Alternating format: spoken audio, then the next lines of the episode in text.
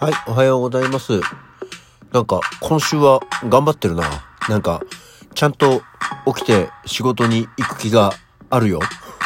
まあ、たかだか3日だろっていう話なんですけどね。いや、頑張ってんなと思って、一応自分を鼓舞してみました。はい。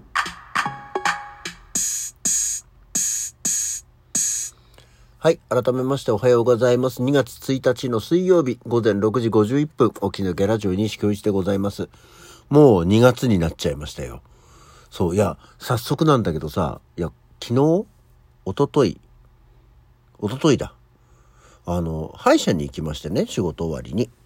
うん。まあ、あの、歯周病の治療と称して、もう、本当に拷問のような、あの、ことをされるわけですよ。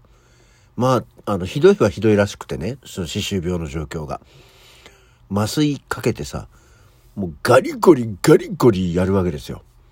だから相変わらずっていうかまあ、痛くて、今でもまだそのやった方が痛くてちゃんと噛むのが辛いっていうぐらい痛いんですけど。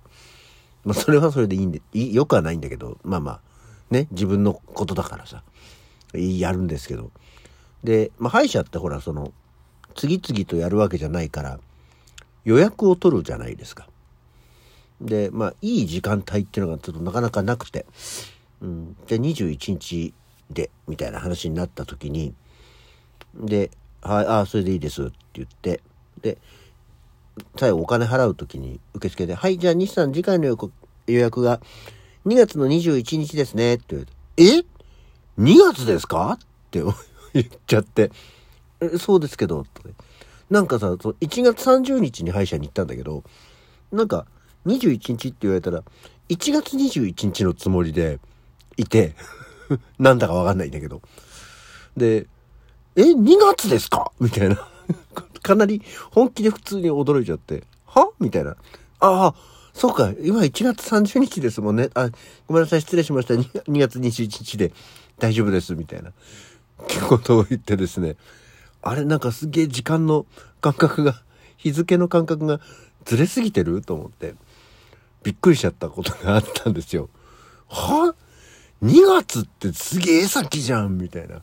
そういう、まあ、21日だから3週間ぐらい先だから、ちょっと先は先なんだけど、よく考えたらそんなに驚くほどじゃないよねっていう。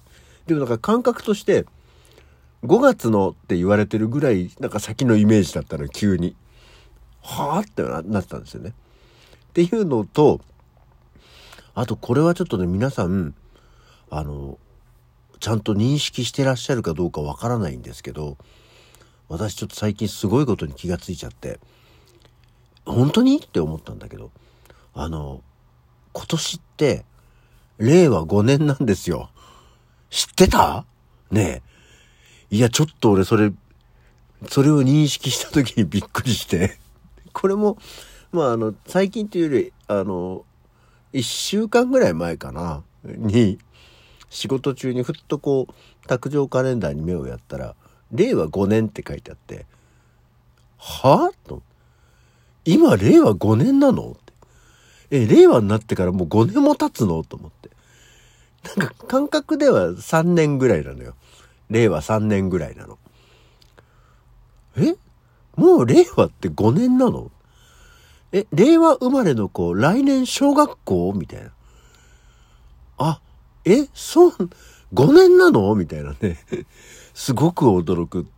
いや、あの、時間が経つのが早いとかなんとかっていうよりもなんか、もうちょっとそのレベルを超越して、ちょっともう何かに置いてかれて、置いてかれすぎてんじゃないかと思っておりますよ。びっくりしたわ。ねえ、ね気がついえ、令和、こない、令和ちょっと2、3年前じゃん、令和になったの。ぐらいのイメージで。5年って、早すぎない？ちょっとなんか騙されてる気がするよ。令和に関しては。2月21日は俺の間違いだったけど、令和5年はちょっとかなり大掛かりなドッキリなんじゃないかと思って、未だにちょっと令和5年は令和5年かって、毎回カレンダー見るたびに思う。なんか、まあ、もう、年、年とかもう良くなっちゃったのかなっていう気がしておりますけどね。っていうような、ちょっとね、時間感覚の、時間感覚日付感覚な、なんなの年の感覚。まあ、とにかく時間感覚がちょっとね、ちょっとブレブレというか、なんかもうちょっと、そういう感覚自体がなくなってんじゃないかと思っております。はい。という、朝から何言ってんだお前っていうね、話ですけど。さて、えー、今日は何の日ですよ。今日は何の日 ?2 月1日はガーナチョコレートの日だそうですよ。まあガーナチョコレートの日ってぐらいで制定したのは当然お菓子のロッテなんですけど、日付はガーナミルクチョコレートが誕生した1964年2月1日からということでね。まあ今ちょうどあのお正月も終わってバレンタインデーに向かってスーパーではもう本当にチョコレート売り場がね活況ですけどもね。あとはもう特設コーナーみたいなのが作ってあってああチョコレートねっていう時期だねって思ったんですけど。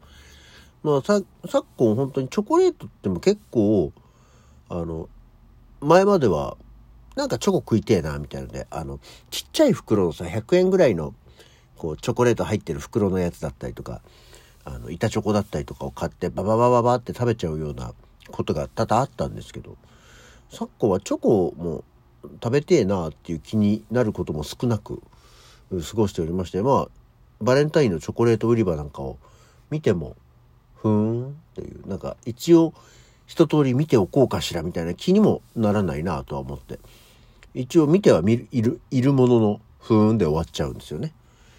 まあそもそもチョコレートも茶色い方よりは白い方が好きなんでね。あんまり白い方ってのはそもそも品揃えが多いわけじゃないんで、えーえー、なかなか手に取るまではいかないんですけどね。今日は、えー、ガーナチョコレートの日とあとはメンマの日だそうですよ。あのシナ地区ですね。台東区東上野の、えー、中華材料の輸入販売などを手掛ける富士商会が制定したと。日付は長年にわたりメンマを国内で加工販売しメンマのパイオニアとして知られる同社の設立記念日ということでね。ああなるほどね。その設立記念日ならおめでたいね。はい。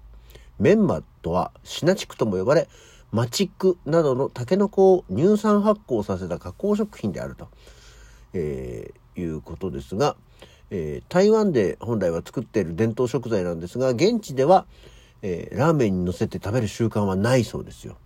え、メンマ、メンマ好きな人結構いるような、穂先メンマとかの柔らかいやつとか好きで、あの瓶詰めのやつとかをね、よく食べるとか、あれ好きなんだよっていう人がいますけど、今一つ私はね、メンマの美味しさがわからないです。まあ、ラーメンに乗ってりゃ食べるけどね、あの、そんなにメンマ、メンマを気にしたことなかったな。子供はメンマ嫌いだからラーメン食べに行くと、メンマピッて渡されたりすることは昔ありましたけどね。今はもう少なくなりましたけど。ぐらいしかメンマの思い出はない。はい。と、さて、あと次は、ゆで卵の日だそうですよ。えー、ゆで卵で毎日をちょっと幸せにをテーマに活動する。そんなものをテーマに活動してる一般社団法人日本ゆで卵協会が制定したんだそうですよ。あるんだね。狭い協会だな。日付は、えー、2月1日が鶏の2、卵の形の0で1つ鶏卵一つで料理として成り立つと読んで2月1日にと。で、えー、いうことで、ゆで卵の素晴らしさをより多くの人に知ってもらい、楽しみながら健康に幸せになってもらうことが目的ということで、あ、そんなの知らなかったね。去年だよ。2022年に制定されたんだそうです。まあ、そもそもこのゆで卵協会も2019年に制定された、できたばっかりのものなんだそうですね。ゆで卵はよく食べますね。あのゆで卵のいい作り方を教えてもらって、まあ、ゆで時間のってことね。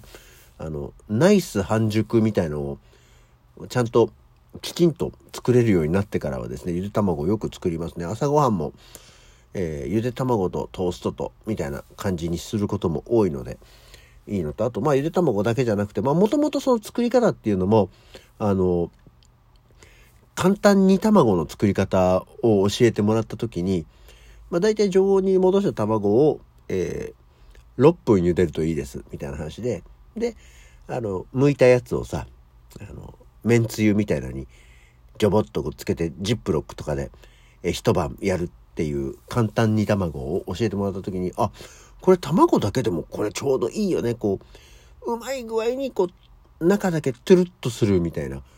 ああ、これは素晴らしいと思って、もう我が家では基本的にゆで卵を作る時は何があっても頼まれるみたいなね、感じになっております。今日はそんなわけでゆで卵の日。あ、言ったら言ったでなんか今日これから食べたくなっちゃうなっていう感じなので、今日はこの後ゆで卵を作って食べると思います。はい。こんなわけで、ちょっと早いけど、まあ、というところと、あと今日誰の誕生日っていうところで言うといっぱいいるんですけど、えー、その中でも、えー、テリー・ジョーンズの誕生日です。1942年の今日、えー、モンティ・パイソンのメンバー、テリー・ジョーンズのお誕生日でした。まあ、くしくももう数年前に亡くなられましたけどね。まあ、そりゃもう、だってさ、1942年生まれの人は亡くなりますよ。まあ、似たようなところで言うと、年、鍋貞、渡辺貞は、近くないね、10年以上前、1933年に生まれてますね。まだ鍋貞は生きてるんだよな。まあ、そんな。あと、山本ジョージが1950年だそうですよ。山本ジョージとテリー・ジョーンズ、別に、でもそこには8歳差があるからね、あんまり近くにはいませんでした。なわけで、えー、今日の起き抜けラジオはこの辺で。それじゃあまた次回。